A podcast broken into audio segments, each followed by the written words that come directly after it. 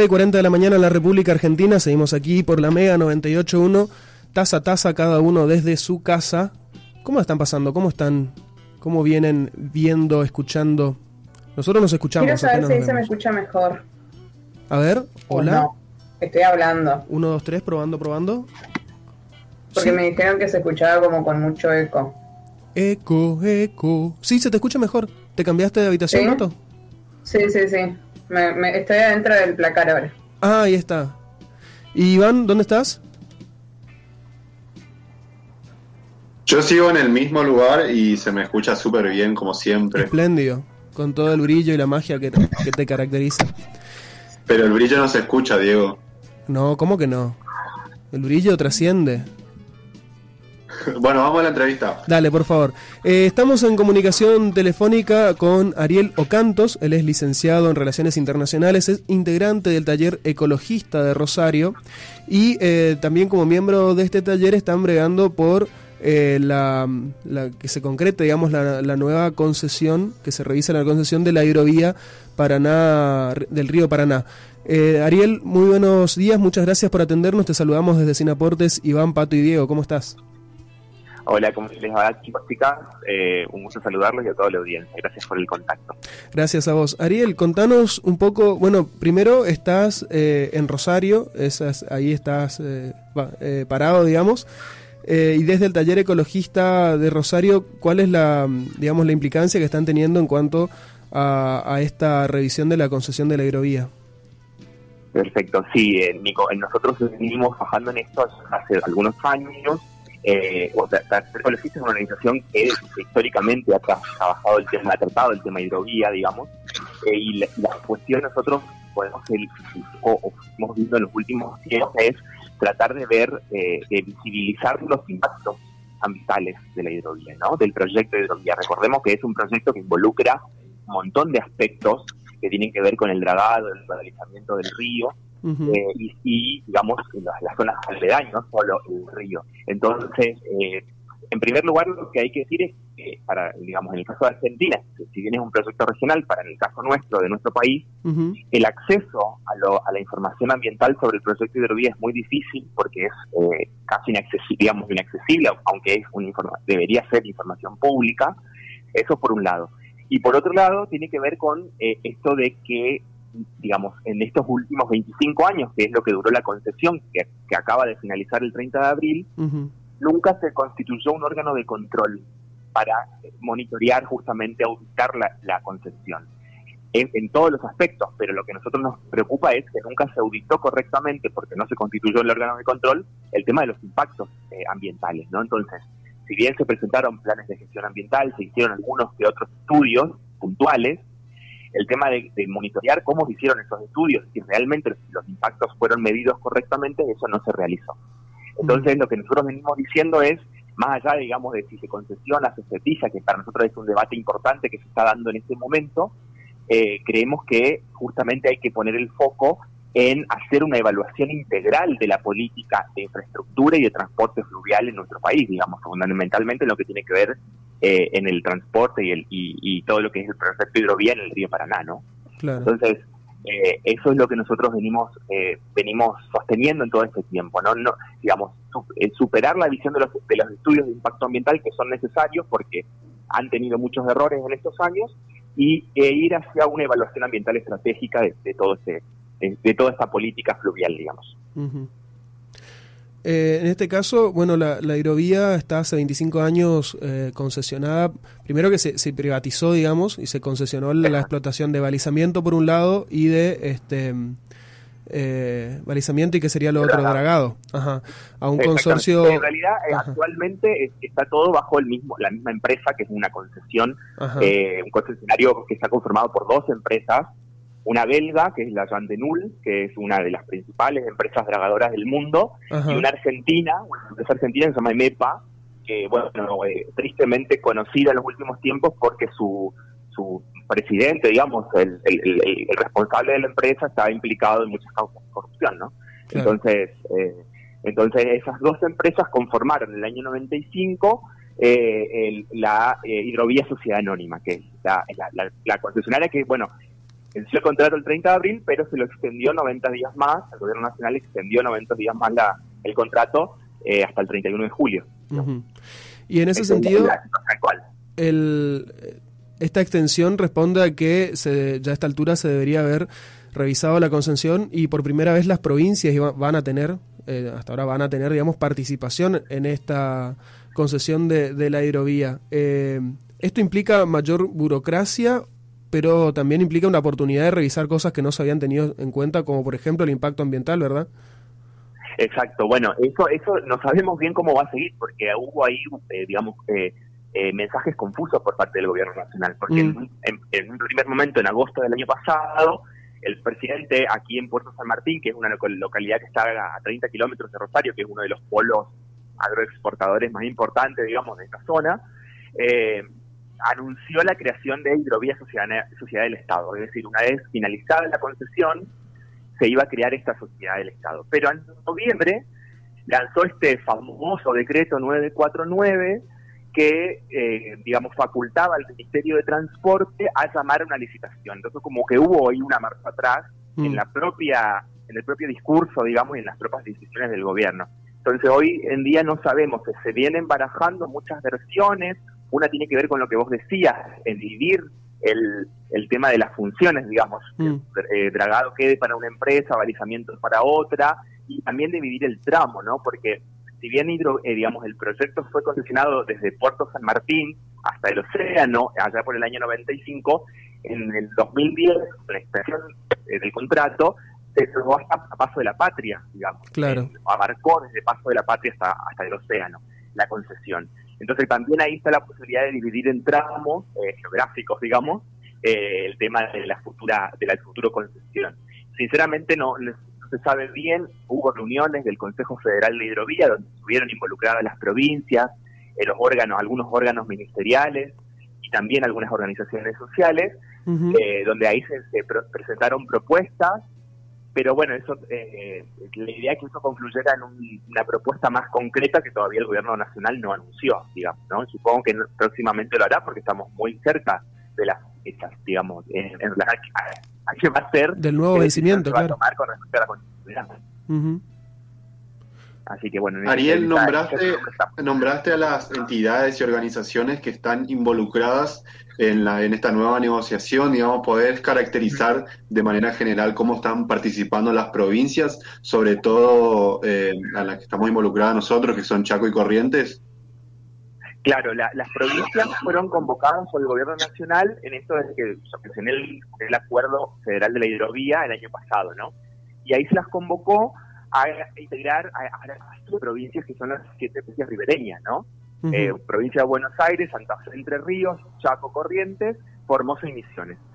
Eh, entonces conformaron, formaron, empezaron a formar parte del Consejo Federal de la Hidrovía para presentar sus propuestas, ¿no? En relación a cómo debería seguir la hidrovía futura, digamos. También hago paréntesis, mal llamada hidrovía, hidrovía se llama la empresa, ¿no? Hidrovía Sociedad Anónima. Deberíamos decir eh, vía navegable o un término que, sea más amable para nuestro español. Entonces, bueno, eh, las, las, provincias participaron ahí, eh, presentando sus diferentes propuestas, eh, fue interesante porque uno, yo escuchaba los discursos de los gobernadores, digo, y sus enfoques son muy diferentes también, ¿no? Eh. Las organizaciones que participaron ahí también tenían representación de diferentes provincias, diferentes lugares. Eh, lo que sí no, no vi tanta participación de organizaciones sociales ni de corrientes ni de Chaco en este tema, ¿no? Nosotros como taller ecologistas fuimos convocados por el trabajo que les contaba que teníamos en relación al, al proyecto durante todos los años, ¿no? en los años, de todos estos años. Eh, pero no no he visto organizaciones sociales de Corrientes o de Chaco que hayan participado. Sí estuvo Facultad de Ingeniería de la UNE, por ejemplo, eh, presentando propuestas. Eh, pero no visto otras organizaciones que estén trabajando, por lo menos en ese seno, ¿no? que fue el, Consejo Federal, que todavía está vigente. Queda una segunda reunión que se pospuso por el fallecimiento de, de Meón y del ministro anterior, que se supone que se va que se va a realizar muy pronto. Estamos hablando con, perdón, Ariel Locantos, que es licenciado en Relaciones Internacionales e integra el taller ecologista de Rosario sobre eh, la vía navegable Paraná, Río Paraná, mal llamada hidrovía, como nos decías recién. Eh, Ariel, eh, bueno, la, historia del, litoral y en gran medida la historia del país y de, de, la constitución incluso política de por qué somos un país federal, digamos, tiene que ver con los derechos sobre eh, las vías navegables justamente. Esto en los últimos 25 años, bueno, como todos desde el, desde el menemismo básicamente, mutó de una manera muy particular eh, hoy tenemos la oportunidad de recuperar de alguna forma esta soberanía sobre, sobre la vía navegable. ¿En qué nos puede llegar a, cambiar eh, en lo inmediato o, en un mediano o largo plazo la vida a, los habitantes de las provincias ribereñas? Poder tener eh, un control más próximo al, al, uso de la, de la vía del río Paraná. Sí, lo que vos puntualizás, Nico, es, es fundamental porque tiene que ver justamente con recuperar primero capacidades estatales. El Estado, desde fines del siglo XIX hasta el año 95, se hizo cargo de tareas eh, tenían que ver con el mantenimiento de la navegación eh, y, digamos, de, las obras en el río. Eso se decidió concesionar en el marco de la reforma de Estado y del neoliberalismo de los 90, el gobierno de Menem. Así que eh, es la oportunidad de discutir ese régimen que está vigente hasta hoy en día, ¿no? Entonces, eso es como primera aproximación al tema. Segundo, tiene que ver con eh, que el Estado controle una actividad en la cual no tiene ningún tipo de control, tiene que ver con el comercio exterior de granos. Eso fundamentalmente, el, el año pasado con Vicentín y el Instituto del Gobierno de poder, digamos, intervenir una empresa testigo en, el, en, el, en todo lo que es la formación y la exportación de, de, de productos agroindustriales, y esto tiene que ver también con controlar justamente todo lo que es el transporte, la carga, mm. todo lo que tiene que ver con actividades ilícitas que están escasamente controladas hoy en día y todo lo que tiene que ver con el ingreso de divisas al país, digamos, porque mm. en, esto, en estos que, que, justamente salen información de la FIP, del SENASA, que tiene que ver en el contrabando de grano, con el tema de, bueno, eh, las actividades ilícitas derivadas de la triangulación a través de Paraguay, de Uruguay, eh, para no declarar, digamos, impositivamente lo que se lo que se exporta, eso ya el Estado casi no controla y por ende pierde pierde capacidad de poder recaudar, digamos, de, ingresar divisas en relación a eso. Entonces es es este el momento y por eso celebramos que se esté dando esa discusión y que, que diferentes medios nos convoquen para conversar sobre esto a diferentes sectores, digo, diferentes organizaciones, movimientos que se están que se están preocupando por este y ocupando por este asunto porque justamente creemos que es el momento para poner en debate en eso, en, este tema, digamos, y que tiene que ver que en una Argentina donde hay eh, más del 40% de índice de pobreza, eh, en, el, eh, digamos, en el cual estas empresas agroexportadoras facturan miles de millones de dólares anuales, a través, digamos, de la, de la, del transporte y de la exportación de estos de productos agrícolas, fundamentalmente soja. Entonces creo que nos, nos merecemos este debate y plantear condiciones diferentes que sean, como vos decís, o mm. que tengan un horizonte un poco más equitativo para, para los argentinas y argentinos, ¿no? Iván, ¿tenías...?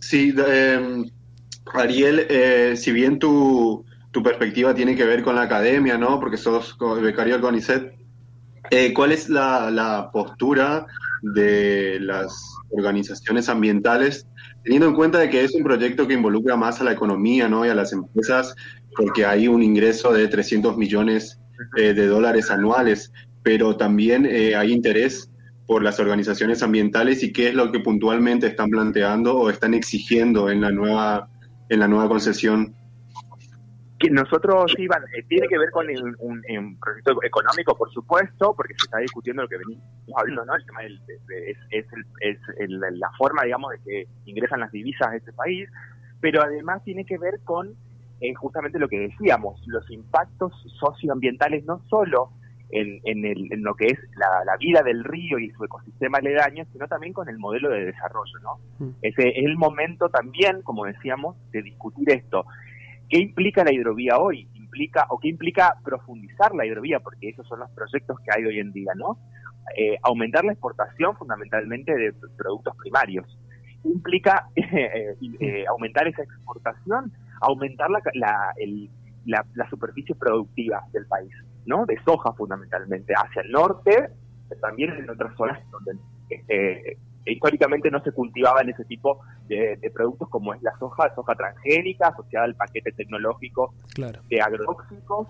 Entonces, creo que también ese corrimiento de la frontera agrícola con todo lo que implica impactos, ambientales y sociales, porque tiene que ver con la asociación de, poblaciones campinas, pueblos originarios, mm. eh, que son desplazados justamente para, el avance del agronegocio, ligado a la, exportación a través de la hidrovía, por eso es importante hacer toda esa conexión, justamente lo que venimos a plantear, ¿no? Es decir, bueno, es eh, discutir sobre la hidrovía, es discutir también sobre el modelo de desarrollo para nuestro país, digamos. Queremos eh, estar, eh, seguir, continuar con ese tipo de, de, modelo o queremos también eh, incorporar nuevas, nuevos debates al, al, tema, ¿no? También en ese sentido pienso pensar a la hidrovía, hasta qué punto se sigue pensando la hidrovía como una vía de conexión, de, comunicación, digamos, con, con, el resto del mundo. Y perdón, eh, en contraposición a una vía de, del modelo extractivista eh, clásico, digamos, porque, a ver, si hoy en día eh, aumentar el calado de la hidrovía implica, como decís, por ejemplo, la posibilidad de aumentar, expandir la frontera agrícola para tener un mejor acceso a la salida de productos primarios, pero seguimos dependiendo de que la llegada de insumos importados se haga a través del único puerto de Buenos Aires y pagando más caro el flete interno que el flete internacional, por ejemplo, seguimos, digamos, en, en una mm, profundizando un, modelo que con el que ya vivimos, que prioriza al centro del país y termina relegando al, a las provincias, a esta parte fundamentalmente, al norte, ¿no? Exacto, bueno, tiene que ver también con eso que vos decís, no es solo integración, como le se mal llamar, integración hacia el mundo, mm. sino también integración nacional, integración federal, porque tiene que ver con todo esto que vos decís, ¿no? La, la acción interconexión que hay entre eh, los centros eh, industriales o centros productivos más importantes del país de la área, ¿no? Y es, como vos decís, o sea, actualmente este proyecto está centrado en eh, profundizar la importancia económica productiva de los centros industriales, digamos, ¿no? Claro. Eh, son fundamentalmente el cordón industrial del Gran Rosario, donde están las mayores, el polo mm. eh, eh, aceitero, sojero, digamos, de agroexportación de productos de más importante del mundo. Entonces, este, este modelo justamente reproduce eso que vos, que vos comentás, entre mm. otras cosas, ¿no? y creo que también eso es importante, esto que vos marcas también es importante traerlo al, debate. Ariel, muchísimas gracias por este contacto, este muy interesante además saber que existen organizaciones también eh, sociales, digamos, organizaciones no gubernamentales involucradas en este debate que tienen la posibilidad que aquí en Corrientes y Chaco por lo menos eh, no están tomando el protagonismo que podrían tener y están invitados a hacerlo y vamos a seguir de, de cerca cómo, cómo evoluciona este tratamiento de la nueva concesión y el nuevo proyecto eh, de país que puede significar eh, recuperar la soberanía sobre nuestra vía navegable. Muchísimas gracias, Ariel, por, por tu tiempo y por contactarte con nosotros. Muchas gracias a ustedes y solo bien saludo. Qué posición. Gracias. Ahí está Ariel Cantos, licenciado en Relaciones Internacionales. Uy, perdón, toqué el micrófono. Eh, licenciado en Relaciones Internacionales e integrante del taller ecologista de Rosario.